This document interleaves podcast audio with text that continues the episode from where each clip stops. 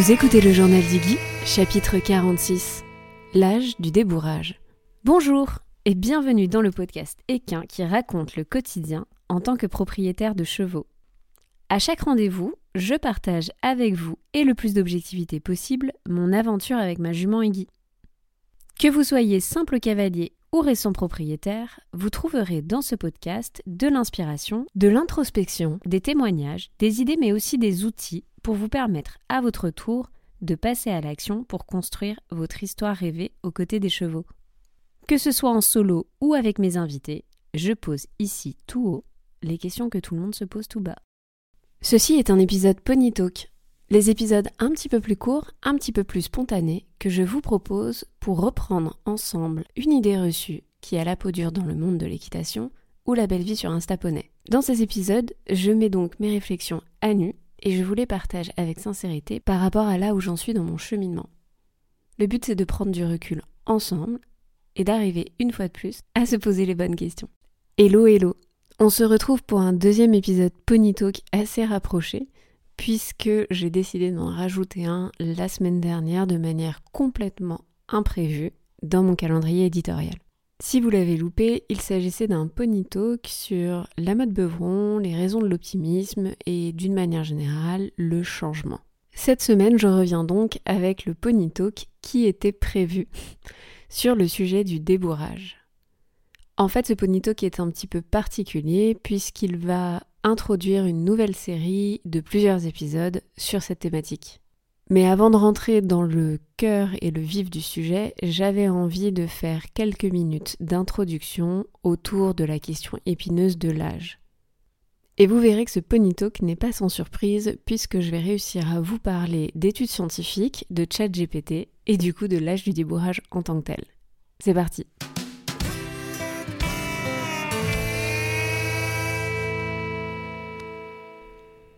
Alors avant de démarrer, je vais faire un petit disclaimer, comme j'aime bien faire, parce que ce n'est pas la première fois que ça m'arrive.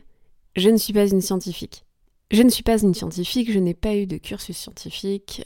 J'ai même fait tout le contraire puisque j'ai fait des études d'art appliqué. Bref, je ne suis donc pas là pour représenter la science ni même pour la vulgariser. En général, d'ailleurs, quand ça doit m'arriver, j'essaye de vous amener des experts, ou en tout cas des professionnels dont c'est le métier, telles que Hélène Roche par exemple, ou encore Marie Sutter.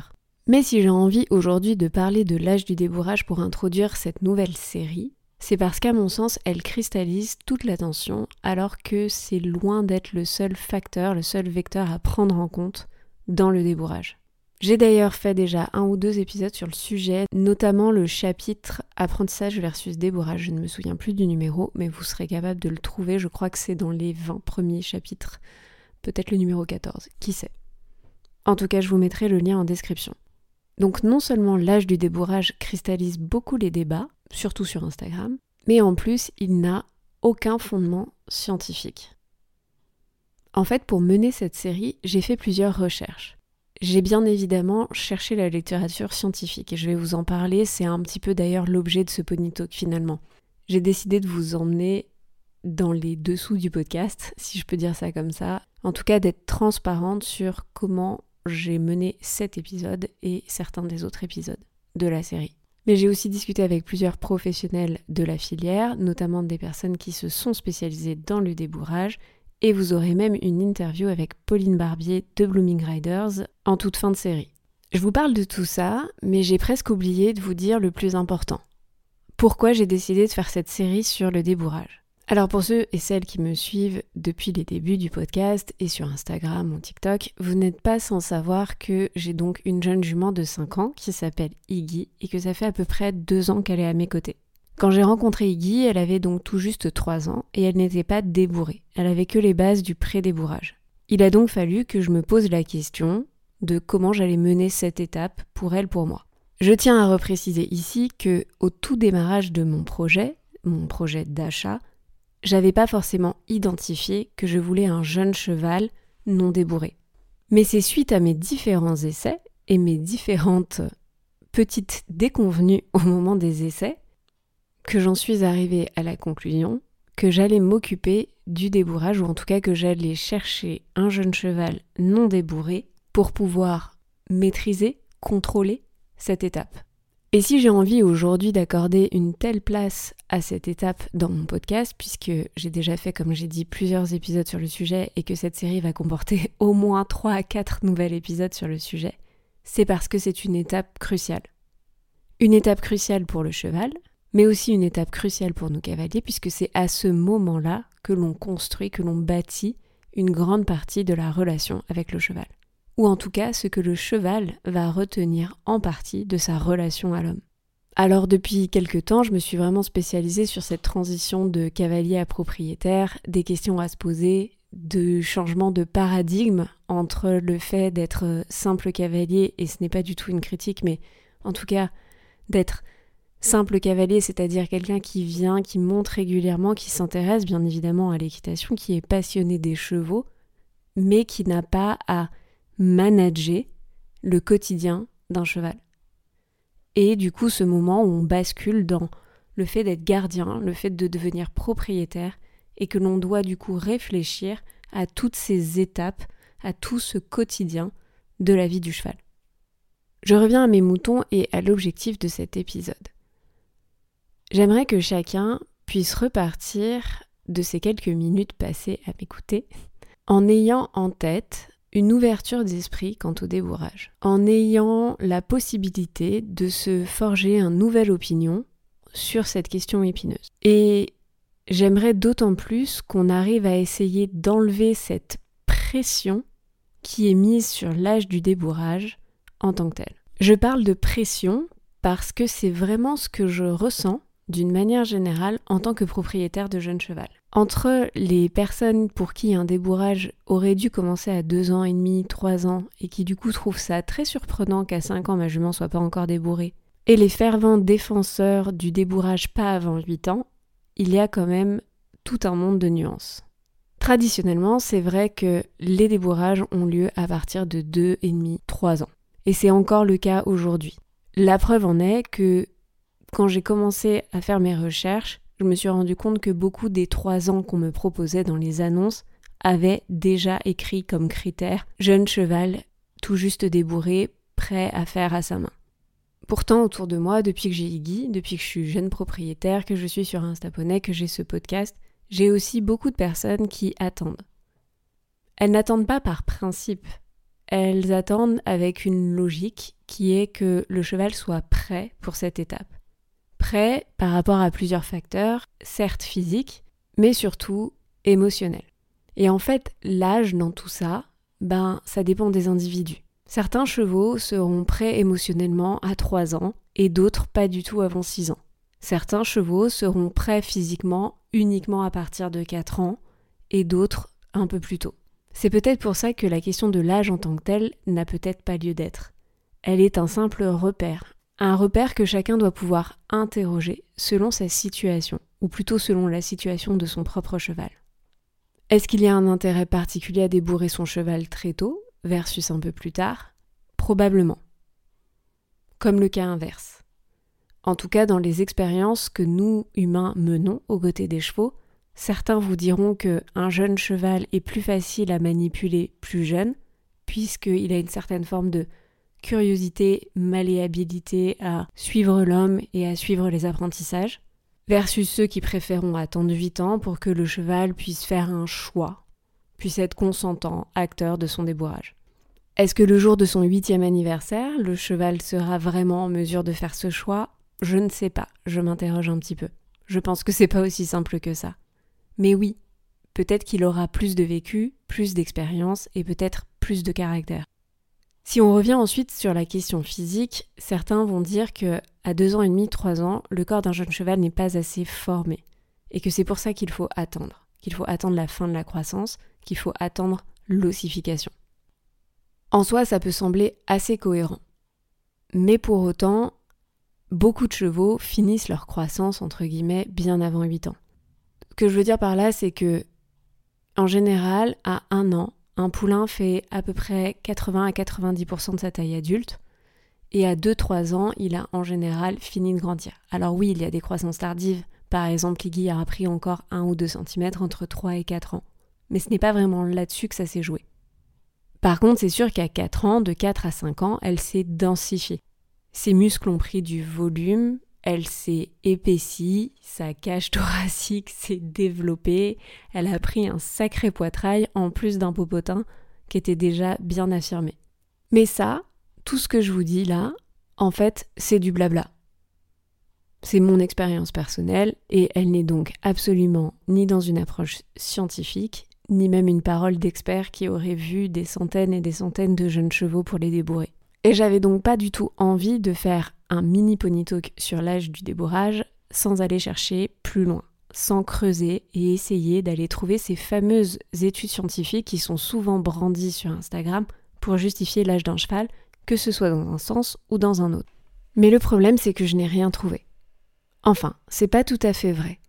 J'ai trouvé des études, mais je n'ai pas trouvé de consensus. Et ce que je vous propose, c'est de vous dire quelle a été ma démarche, quels sont les mots-clés que j'ai tapés, quels sont les sites internet que j'ai consultés, si vous aussi, vous avez envie de faire les recherches. Je suis allée chercher sur quatre bibliothèques différentes, trois anglophones et une française. Pour les anglophones, je suis allée sur National Library of Medicine, Science Direct et Google Scholar. Pour les études en français, je suis allée sur Science Equine. J'ai tapé différents mots-clés comme horse breaking age, horse training age, mais aussi equine development, l'âge du débourrage, etc., etc. Il y a bien sûr plein d'études qui ressortent. Mais il n'y a pas de consensus entre ces différentes études et encore moins une étude qui mentionne que l'on doit attendre 8 ans pour débourrer son cheval. Alors qu'est-ce que ChatGPT vient faire là-dedans? À un moment donné, je me suis dit que peut-être que je cherchais mal ou que la tâche me semblait tellement lourde que j'oubliais certainement d'aller consulter certaines autres plateformes pour faire remonter ces études. C'est donc à ce moment-là que j'ai ouvert ChatGPT pour lui demander concrètement de me benchmarker l'ensemble des études qui parlent de l'âge du débourrage du cheval. Et franchement, j'ai été hyper agréablement surprise par la réponse de ChatGPT. Bon, la réalité c'est que lui-même s'est mis son propre disclaimer en me disant que lui, n'avait pas accès à une base de données spécifique contenant toutes les études scientifiques, mais qui pouvait me fournir les informations générales sur les études liées à l'âge du débourrage, qui étaient disponibles à ce jour. Il m'a aussi invité à me rendre sur d'autres plateformes, donc celles que je vous ai nommées, notamment euh, Scholar Google et aussi National Library of Medicine, pour faire mes recherches moi-même. Là par contre où j'ai été agréablement surprise, c'est sur le résumé de toutes les études qu'il avait trouvées lui-même sur les internets. Il me les a résumées en trois points. 1. Développement physique. 2. Comportement et apprentissage. 3. Performance sportive. Et effectivement, moi-même, en essayant de chercher sur l'ensemble des librairies scientifiques, ce sont les trois thématiques qui se sont le plus dégagées de toutes les études que j'ai pu voir. Dans développement physique, les chercheurs ont examiné l'impact du débourrage sur le développement donc du squelette, des muscles et des articulations. C'est dans ces études-là qu'ils ont cherché à déterminer si le moment du débourrage pouvait influencer le risque de blessures et de problèmes orthopédiques. Dans comportement et apprentissage, toutes les études qui ont été menées étaient là pour évaluer si l'âge du débourrage pouvait influencer l'apprentissage et le comportement du cheval. Donc dans ces études-là, c'est bien analyser la capacité du cheval à s'adapter aux nouvelles expériences et à se comporter de manière coopérative avec l'humain. Et pour ce qui est des performances sportives, en fait là, on est plus sûr est-ce que l'âge du débourrage a un impact sur les futures performances du cheval dans toutes les disciplines équestres, que ce soit le monde des courses, le CSO, le dressage. Là, on a cherché vraiment à étudier plutôt les compétences athlétiques de chaque cheval liées à l'âge de leur débourrage. ChatGPT me fait remonter qu'il y a des points de vue très divergents dans la littérature scientifique sur le sujet, et que les conclusions varient grandement en fonction des méthodologies et des populations de chevaux étudiées. Et c'est là-dessus que franchement chapeau. Oui, je sais, je suis en train de flatter ChatGPT. Et Dieu sait que pourtant je trouve ça un peu dangereux de demander toutes sortes de choses à ChatGPT. Mais là, pour une fois, je trouve que la précaution prise dans les réponses est étonnante. Ben franchement, je suis hyper optimiste pour la suite. Si je vous dis ça, c'est parce que je me doute que les futures générations poseront de plus en plus de questions à ChatGPT comme nous on le fait sur Google. Et la différence de taille, c'est que comme ChatGPT fait un résumé, les futures générations ne prendront peut-être pas le temps d'aller cliquer sur tous les liens pour vérifier que le résumé en question ait bien interprété les sources citées. J'ai posé une seconde question à ChatGPT. Je lui ai demandé de me parler du débourrage du cheval. Et là encore, les réponses étaient très optimistes. ChatGPT est allé chercher en fait dans tout Internet probablement l'ensemble des publications sur le sujet et m'a fait un résumé sur les différentes étapes, mais aussi l'attention toute particulière qu'il fallait mettre dans le débourrage d'un jeune cheval. Je voudrais finir cet épisode sur la lecture de la réponse de ChatGPT à proprement parler. L'âge optimal pour débourrer un cheval peut varier en fonction de plusieurs facteurs, notamment sa race, son développement physique et mental, ainsi que les objectifs du propriétaire ou du cavalier. Il n'existe pas de réponse unique pour tous les chevaux, mais voici quelques lignes directrices générales. 1. Maturité physique. La plupart des experts conviennent que le débourrage ne devrait pas commencer avant que le cheval n'ait atteint une certaine maturité physique. En général, on attend que les os et les articulations du cheval aient terminé leur croissance majeure, ce qui se produit généralement autour de 3 ans. Commencer trop tôt pourrait entraîner des problèmes de développement et augmenter le risque de blessure. 2. Développement mental. Outre la maturité physique, il est également essentiel de tenir compte du développement mental du cheval. Certains chevaux peuvent être prêts à être débourrés à un âge précoce, tandis que d'autres auront besoin de plus de temps pour mûrir émotionnellement. Chaque cheval étant différent, il est important de prendre en considération son niveau de confiance, sa curiosité et sa volonté de coopérer. 3. Objectifs d'entraînement. Les objectifs d'entraînement du cheval peuvent également influencer l'âge du débourrage. Par exemple, si le propriétaire souhaite que le cheval participe à des compétitions exigeantes, il peut être préférable d'attendre un peu plus longtemps pour s'assurer que le cheval est prêt physiquement et mentalement. Il est crucial de souligner que le débourrage doit être effectué par un professionnel expérimenté et compétent, quel que soit l'âge du cheval. Le processus doit être réalisé avec douceur et patience, en suivant une approche basée sur le renforcement positif. L'idée est d'établir une relation de confiance avec le cheval. Il est également recommandé de consulter un vétérinaire ou un entraîneur équestre qualifié pour évaluer la maturité physique et mentale du cheval et déterminer le meilleur moment pour le débourrage en fonction de ses caractéristiques individuelles. Alors je ne sais pas ce que vous en pensez de cette réponse, mais moi en fait je trouve qu'elle laisse beaucoup d'espoir. Parce que rien de ce qui est écrit noir sur blanc dans ChatGPT est incohérent. J'aurais presque pu moi-même écrire mon article de blog avec les points cités précédemment. Je n'aurais peut-être d'ailleurs même pas fait mieux. Juste afin de préciser, je ne recommande pas d'utiliser ChatGPT pour tout. J'avais juste envie de voir la puissance de cet outil, mais surtout de me mettre dans la peau d'un jeune cavalier d'aujourd'hui, et qui envisage d'être propriétaire, et qui envisage peut-être d'avoir un jeune cheval et de le débourrer elle-même. Et je ne peux qu'être emballée, je mesure mes mots, mais quand même, emballé par le genre de réponse qui est faite par un logiciel d'intelligence artificielle. Parce que la réponse proposée est mesurée.